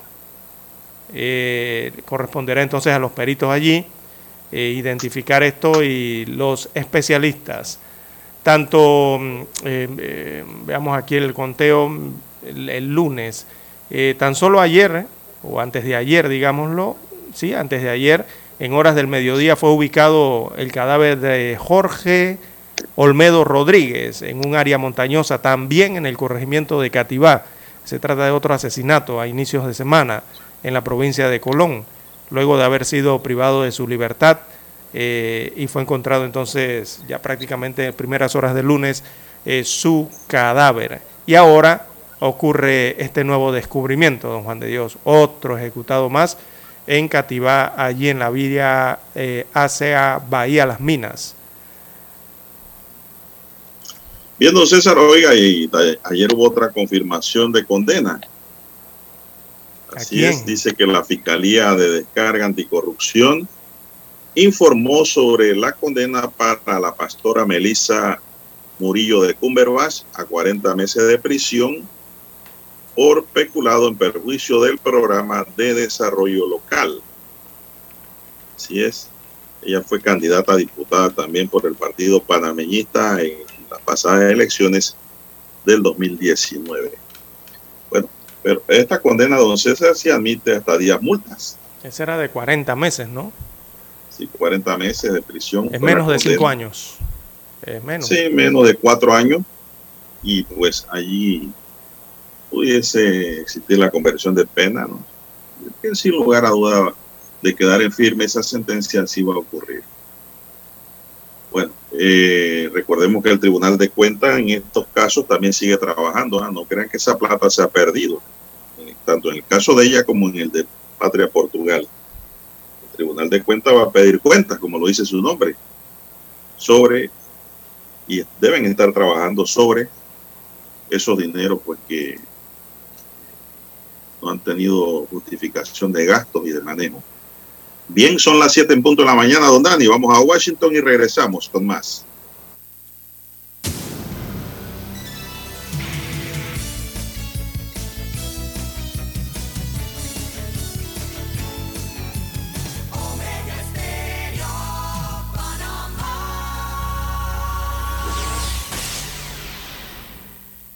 El satélite indica que es momento de nuestra conexión. Desde Washington vía satélite y para Omega Estéreo de Panamá, buenos días América.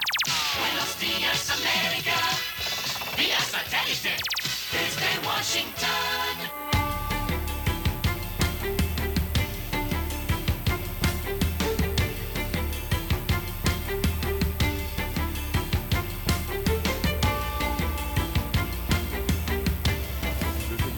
Leonardo Bonet. En su visita a Irlanda del Norte, el rey Carlos III se comprometió a velar por el bienestar del pueblo irlandés, como hizo su madre, la reina Isabel. Alex Maskey, miembro del Sinn Féin, el partido que alguna vez estuvo vinculado al ejército republicano irlandés o IRA por sus siglas en inglés, elogió el papel de la reina en el proceso de paz que en 1998 puso fin a un periodo de tres décadas de violencia que dejó 3.600 muertes. Dijo que el ejemplo de la reina había ayudado a romper barreras y fomentar la reconciliación en Irlanda del Norte. Celia Mendoza, Voz de América, Londres. En Ecuador comenzó el registro de datos y huellas de ciudadanos residentes venezolanos como parte del proceso para regular su condición legal. Firmón Pérez, de 33 años y originario de La Guaira en Venezuela, fue uno de los primeros en aportar sus datos y finalizar una entrevista personal en Quito. Pérez tiene poco más de un año en el país y reconoció que el mecanismo le abrirá nuevas puertas. El proceso en su primera jornada tomó en promedio 10 minutos. Durante ese tiempo, los solicitantes entregaron información personal, registraron sus huellas y se les tomó una fotografía. La Subsecretaría de Migración prevé registrar diariamente a 3.000 extranjeros en 19 puntos abiertos a escala nacional. Néstor Voz de América, Quito. Rusia ha invertido de manera encubierta más de 300 millones de dólares desde 2014 para tratar de influenciar a políticos y otros funcionarios de más de una veintena de países, según un cable del Departamento de Estado. El documento cita una nueva evaluación de los servicios de inteligencia sobre las iniciativas encubiertas de Rusia a nivel mundial para brindar apoyo a las políticas y a los partidos afines a Moscú. El cable no identifica objetivos específicos de Rusia, pero asegura que Estados Unidos le proporciona información clasificada a ciertos países. En Argentina, un tribunal de apelaciones confirmó la prohibición de salida del país para una parte de la tripulación de venezolanos e iraníes del avión de carga perteneciente a la aerolínea estatal venezolana Entrasur y que fue incautado en Buenos Aires por sospechas de terrorismo. Desde Washington vía satélite y para Omega Estéreo de Panamá hemos presentado Buenos Días América. Buenos días, América. Vía satélite. Desde Washington. La mejor franja informativa matutina está en los 107.3 FM de Omega Estéreo. 5.30 AM. Noticiero Omega Estéreo. Presenta los hechos nacionales e internacionales más relevantes del día. 7.30 AM. Infoanálisis. Con entrevistas y análisis con los personajes que son noticia. De 8 y 30 a 9 y 30 de la mañana. Sin rodeos. Con Álvaro Alvarado. De lunes a viernes. Por Omega Estéreo. Omega Estéreo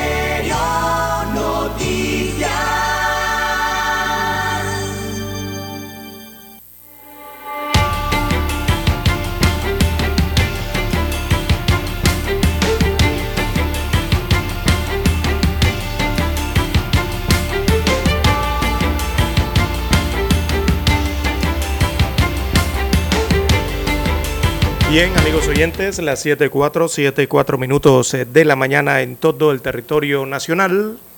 Bueno, ayer el Sistema Nacional de Protección Civil eh, emitió un aviso de prevención por el paso de la onda tropical número 33. Así que se acerca la onda tropical número 33 a territorio panameño. Eh, esta onda se encuentra sobre Colombia, su eje actualmente, y se prevé que en las próximas horas ya ingrese a territorio por el área oriental del país, o sea, Darién y Gunayala. Así que debido a esto, para los días 13 y 10, hasta el 16 de septiembre, eh, hay aviso de monitoreo y vigilancia por el paso de esta onda tropical número 33 eh, se mantienen eh, bajo aviso, según el SINAPROC, todas las provincias y comarcas, ambos sectores marítimos eh, del país por lluvias moderadas a muy fuertes acompañadas de descargas eléctricas. No se descarta la posibilidad de ráfagas de viento de acuerdo a ETESA, que también emite un aviso. así que, bueno, hay que estar preparados porque también pudiesen registrarse nuevos desbordamientos no los descartan las autoridades, los nuevos desbordamientos de ríos e inundaciones en áreas pobladas. Eh, especialmente hablan de la posibilidad en la provincia de Chiriquí, Bocas del Toro, también la comarca Navebuglé, Darién, eh, y en provincias centrales en Herrera, Coclé y Los Santos. Son las áreas marcadas acá eh, con posibilidades. habrá mucha nubosidad, aguaceros y tormentas, eh, ya que bueno, hay una vaguada interactuando según el mapa eh, con los sistemas atmosféricos de la región, la baja presión. Eh, hay vientos moderados también en estos momentos, así que todo esto es favorable para el desarrollo de lluvias y también tormentas significativas en el país. Así que eso en cuanto a la onda tropical número 33.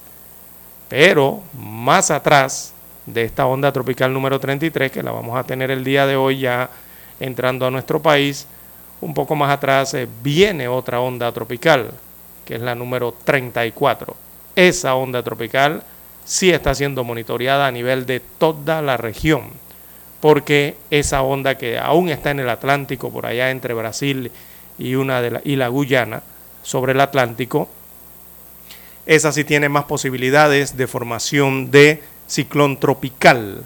Eh, le la marcan como un disturbio que tiene 70% de probabilidades de convertirse en ciclón tropical en las próximas horas.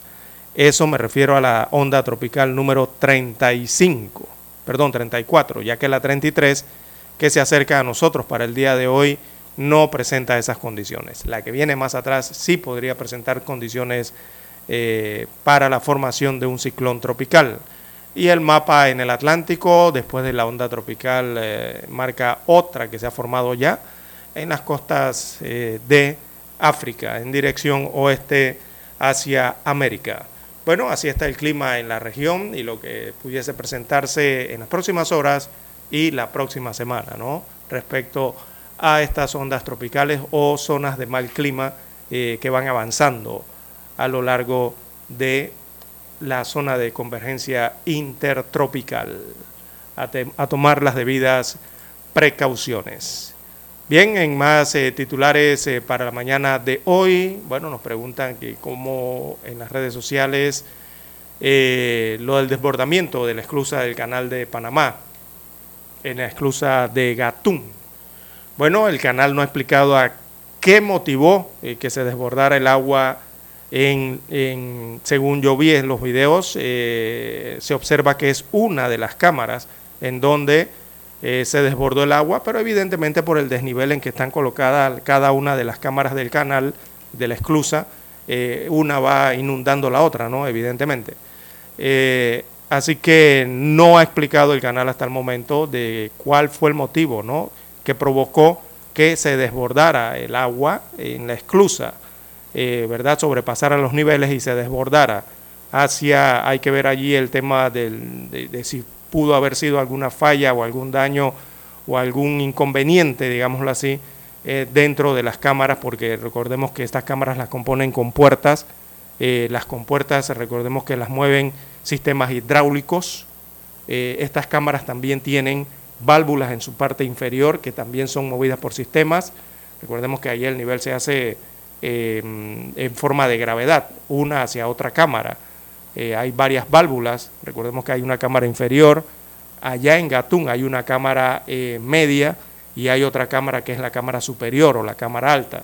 Según se observan en los videos, eh, me parece a mí que la situación se produjo en la cámara media o en la cámara superior, me parece más en la cámara media.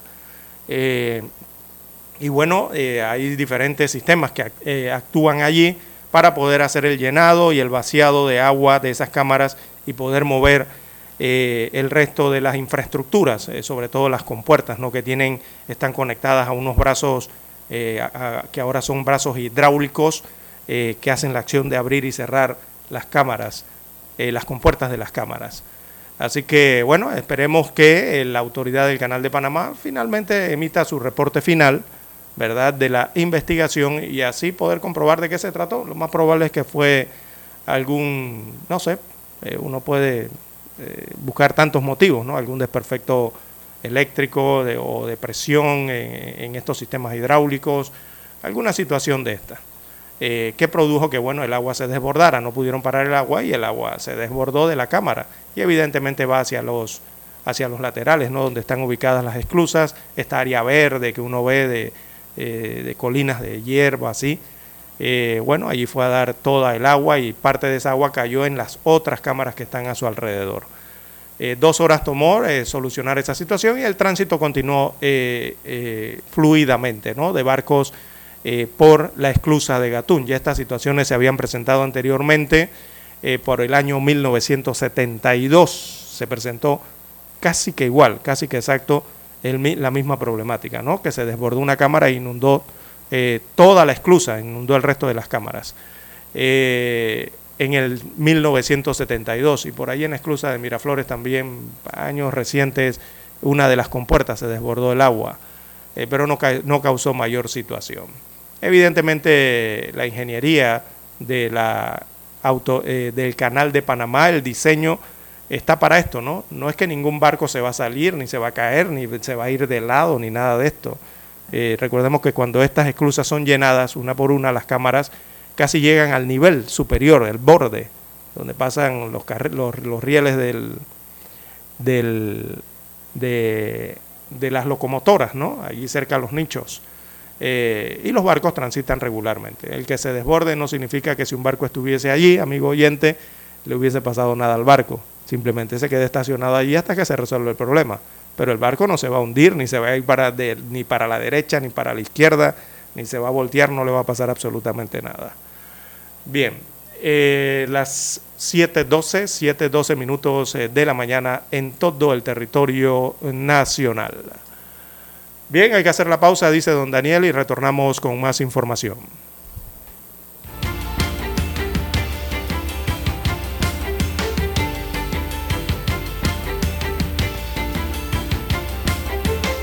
Noticiero Omega Estéreo. Desde los estudios de Omega Estéreo, establecemos contacto vía satélite con la voz de América. Desde Washington, presentamos el reportaje internacional.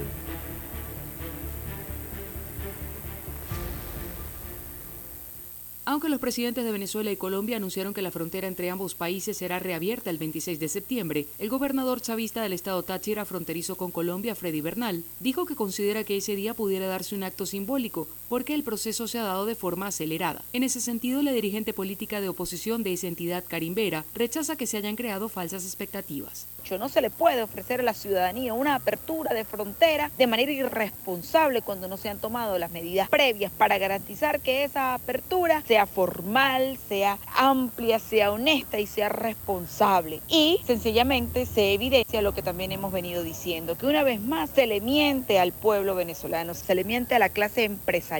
El gobernador del Táchira afirmó que las condiciones metodológicas de intercambio de mercancía y productos aún no están dadas. Porque tenemos siete años sin relaciones y eso implica revisar una serie de acuerdos internacionales, eh, me- eh, mecanismos de la Organización Mundial de Comercio, los aranceles, la oferta exportable, o sea, hay una serie de, de elementos que tienen que concretarse antes de que fluya la relación. Guillermo Paz es habitante de esa zona fronteriza y asegura que las declaraciones generaron desconcierto entre los pobladores que se mostraban esperanzados por la normalización de las relaciones comerciales. causó asombro y la gente no entiende. ¿Quién se explica eso de apertura simbólica? O se abre o no se abre. Reina el desconcierto y no sabemos en qué da parar todo esto. En tanto, Manuel Rosales, el gobernador del Zulia, también fronterizo con Colombia, aseguró que los sectores productivos cuentan con una vigorosa capacidad para atender el mercado que comenzará a abrirse. Carolina Alcalde, Voz de América, Caracas.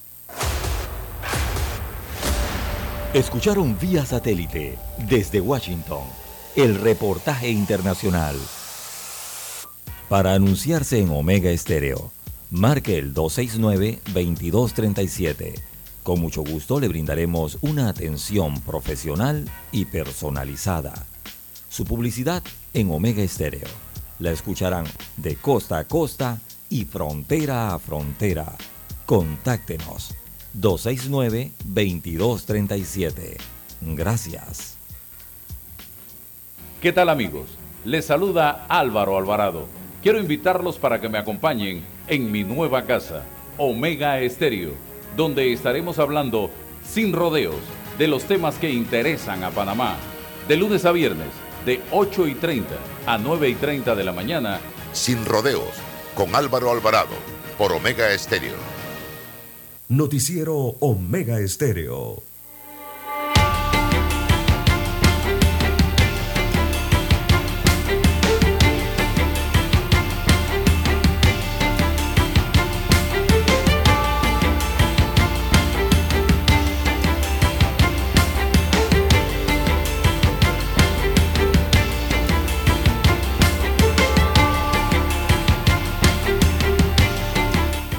Bien, las 7.16, 7.16 minutos eh, de la mañana en todo el territorio nacional. Bueno, eh, también en las redes sociales eh, nos preguntan sobre traspasar la autoridad de aseo urbano y domiciliario al Consejo Municipal. Dice un amigo oyente que sería lo peor que pudiese ocurrir. Bueno, en este caso, esto lo está solicitando el Consejo Municipal, como señalábamos en titulares eh, del noticiero y anteriormente en los bloques eh, más temprano, y están solicitando traspasar ese servicio de aseo municipal, que sea el municipio de Panamá en este caso, el que eh, preste estos servicios en Ciudad Capital. Así se lo han pedido en una nota el Consejo Municipal, ahí están todos los representantes de corregimiento, capitalinos, se lo han solicitado al presidente constitucional de la República, Laurentino Cortizo. Así que están buscando, tratando de buscar alternativas urgentes para solucionar el problema este de la recolección de la basura. Eh, y recordemos que ya el municipio de Panamá, la alcaldía de Panamá, había administrado anteriormente ¿no? La dirección de aseo urbano y domiciliario hace años atrás, hace décadas atrás.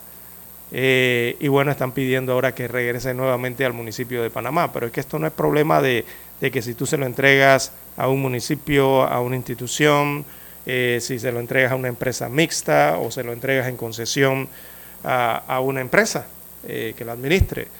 Es que este es un problema serio, de verdad, eh, y que no encuentra solución eh, en manos de quien esté la recolección de la basura. Y no va a encontrar solución en ninguna mano por el momento, porque es un problema que tiene varias aristas, es un problema inicialmente de mala administración. Quienes han tenido la recolección de la basura aquí en Panamá no han sabido administrar bien eso, no lo han hecho con eficiencia, evidentemente. Eh, nunca ha existido prioridad eh, para esta situación y se suma a eso eh, la falta de cultura en la misma población, porque también la población es parte de este problema, no es simplemente el director o el ministro o el jefe que esté encargado de un departamento, una institución o una empresa para recoger la basura, no, es que la otra parte eh, somos, somos todos los ciudadanos que vivimos dentro de Ciudad Capital, porque hace falta eh, educación en ese tema y cultura en ese tema, porque hay protocolos que seguir para poder disponer correctamente la basura y se haga más eficiente eh, este, este sistema de recolección. Y yo siempre quisiera equivocarme, ¿verdad? Ya esto yo lo he to tocado anteriormente en el noticiero. Eh, pero yo vislumbro que si se lo regresan al municipio de Panamá va a ocurrir exactamente lo mismo, ¿verdad? De lo que ha sucedido anteriormente en el propio municipio y que ya hemos visto ha pasado en otros municipios. Mire la situación que enfrenta el municipio de San Miguelito, el municipio vecino nuestro, lo que está pasando en Arraiján, lo que pasa en Penonomé, los problemas que tienen en Santiago, los problemas que tienen los municipios allá en Chiriquí, también con la recolección de la basura. Colón, mejor ni les opino, eh, porque se han entregado concesiones administrativas en esto y no han funcionado o de, como, como la población espera, ¿no? Que se haga la recolección de la basura. Y eso lo generan muchos problemas. Por un lado, le repito, los pobladores que vemos, muchos no pagan la tasa de servicio eh, de recolección de basura, pero entonces sí los escuchamos acusando, por ejemplo, en los municipios concesionados, eh, donde la basura es concesionada, acusando a las compañías de ineficientes, eh, de que no recogen la basura, pero tampoco pagas la tasa. La gran mayoría, no digo que todos. Eso ocasiona problemas en la administración. Y por el otro lado, entonces también vemos las autoridades eh, eh, ante la falta de cultura de la población al momento de la disposición de la basura, toda esa problemática que se genera. Y por otro lado, también eh, vemos la falta de pago de la tasa de aseo. Y como resultado de todo ese, ese conjunto, simplemente lo que se observa día con día, mes con mes y año con año, evidentemente por periodos aquí son comunidades y ciudades sucias. Ya lo vemos allá en el límite o en el cruce del Poderoso en San Miguelito, ahí en el Torrijos Carter. Por acá, por Ciudad Capital, eh, si por allá en San Miguelito llueve, por acá no escampa, tiene que irse al sector de sectores del este de la capital, Tocumen hacia allá, en el propio barrio del Chorrillo, en algunos lugares de Caledonia, incluso eh, de Río Abajo y otras áreas, que se generan esos basurales en donde la gente va y dispone allí la basura porque nadie la recoge o no pasan a recogerla en el periodo. Así que eso es una crisis constante que hay en la DIMAUD debido a las morosidades que existen de millones de dólares que le adeuda, adeudan usuarios. Eh, las entidades del gobierno no escapan de esto. ¿eh? Lo que pasa es que siempre culpan al usuario, ¿verdad? A los ciudadanos de que no pagan la deuda. Pero cuando usted va y ve en la tabla general, la página Excel general de todos los que están registrados con tasa de aseo, también se encuentran que hay entidades gubernamentales que no pagan la tasa de aseo a tiempo, no se la pagan a la, a, a la empresa o, a, las empresas o a, los municipios. Y qué hablar de, cuando usted selecciona a las empresas privadas que también dejan de pagar la tasa o están morosas con la tasa de aseo. ¿Qué hablar de eso? Eh, bueno, es un verdadero eh, lío tratar de arreglar esto. Eh, lo que hay que hacer es tratar de hacer algo, no, ¿verdad? A tratar de hacer algo con el servicio de recolección de basura en la ciudad y también en otros municipios. Bueno, ideas hay múltiples. Regularmente la principal idea es que cuente esta institución con un mayor presupuesto eh, para poder adquirir carros recolectores, pero cuando vienen las licitaciones, vienen las concesiones, vienen las problemáticas por allí mismo. ¿Y cuáles son las problemáticas? Ah, que lo que pasa es que el camión, ¿por qué cuesta tanto? Que por qué en la licitación estos montos son tan altos. Cuando un camión cuesta tal dinero a una empresa privada X que usted le pregunte, le cuesta tanto, pero al Estado cuando lo adquiere, casi lo adquiere al doble o quizás hasta al triple del precio. Y vienen las situaciones allí inmediatamente, ¿no? Eh, bien, las 7.23, 7.23 minutos eh, de la mañana en todo el territorio nacional. En más informaciones eh, para la mañana de hoy, también aparecerá ya finalmente el portal Medic App. Esa es la plataforma en la que los panameños se podrá conocer en el Internet finalmente de, de forma pública los precios de los fármacos que requieran adquisición y también la disponibilidad algo parecido a lo que ocurre en algunas latitudes aquí en los vecinos, nuestros vecinos en Colombia tienen un sistema, hay que, bueno, primero hay que verlo, ¿no? Cómo, es cómo realmente y si está actualizado el de Panamá, pero creo que la intención es crear algo parecido a lo que se dispone en Colombia, que usted simplemente entra a una página web eh, estatal y allí aparecen entonces eh, todos los medicamentos, los lugares donde se distribuyen, sea en paralela pública, farmacias públicas o las farmacias comunitarias y las farmacias privadas y encuentra eh, un promedio allí de los precios que ofrecen cada establecimiento. Entonces el usuario puede decidir eh, en cuál adquiere. Allá en Colombia esa página es muy actualizada, la actualiza casi que diariamente y es muy completa. Aquí en Panamá básicamente se quiere hacer algo parecido, diría yo. Y eso es parte de la recomendación de la mesa técnica de medicamentos de implementar la plataforma digital Medic App, así la han denominado, que es un apps, eh, y que fue aprobada ayer por el Ministerio de la Presidencia, la Presidencia de la República en este caso. Así que esta plataforma digital, según el gobierno central, ayudará a los panameños a conocer el precio de los medicamentos que requieran su disponibilidad y cercanía con relación a la ubicación de su hogar o en donde se encuentren en un rango de 5 kilómetros. Desde el Ministerio de la Presidencia entonces eh, se informaba que este Medic Act eh, fue una propuesta eh, aprobada o señala la, señalan las autoridades de la presidencia que esto es una propuesta de campaña del presidente Laurentino Cortizo plasmada en su plan de acción señala un comunicado desde la Presidencia de la República. Eh, esta plataforma fue creada por la AIG y la Autoridad de Protección al Consumidor y Defensa de la Competencia, CODECO. Les permitirá a los eh, dueños de farmacias, a través de un número de usuario, ingresar a la plataforma para actualizar los precios en sus comercios. Eh, uno de los dirigentes de pacientes que adquieren medicamentos Emma Pinzón en este caso indicó que se complace o está complacida en saber que esta plataforma está disponible para la población. Esperamos que se haga una buena divulgación de la herramienta para que los pacientes la descarguen y sepan usarla, según enfatizó. Eh, también eh, otros eh, dirigentes de pacientes o de agrupaciones de pacientes señalaron que todos estos adelantos tecnológicos puede que ayuden a los pacientes para que puedan comprar sus medicamentos.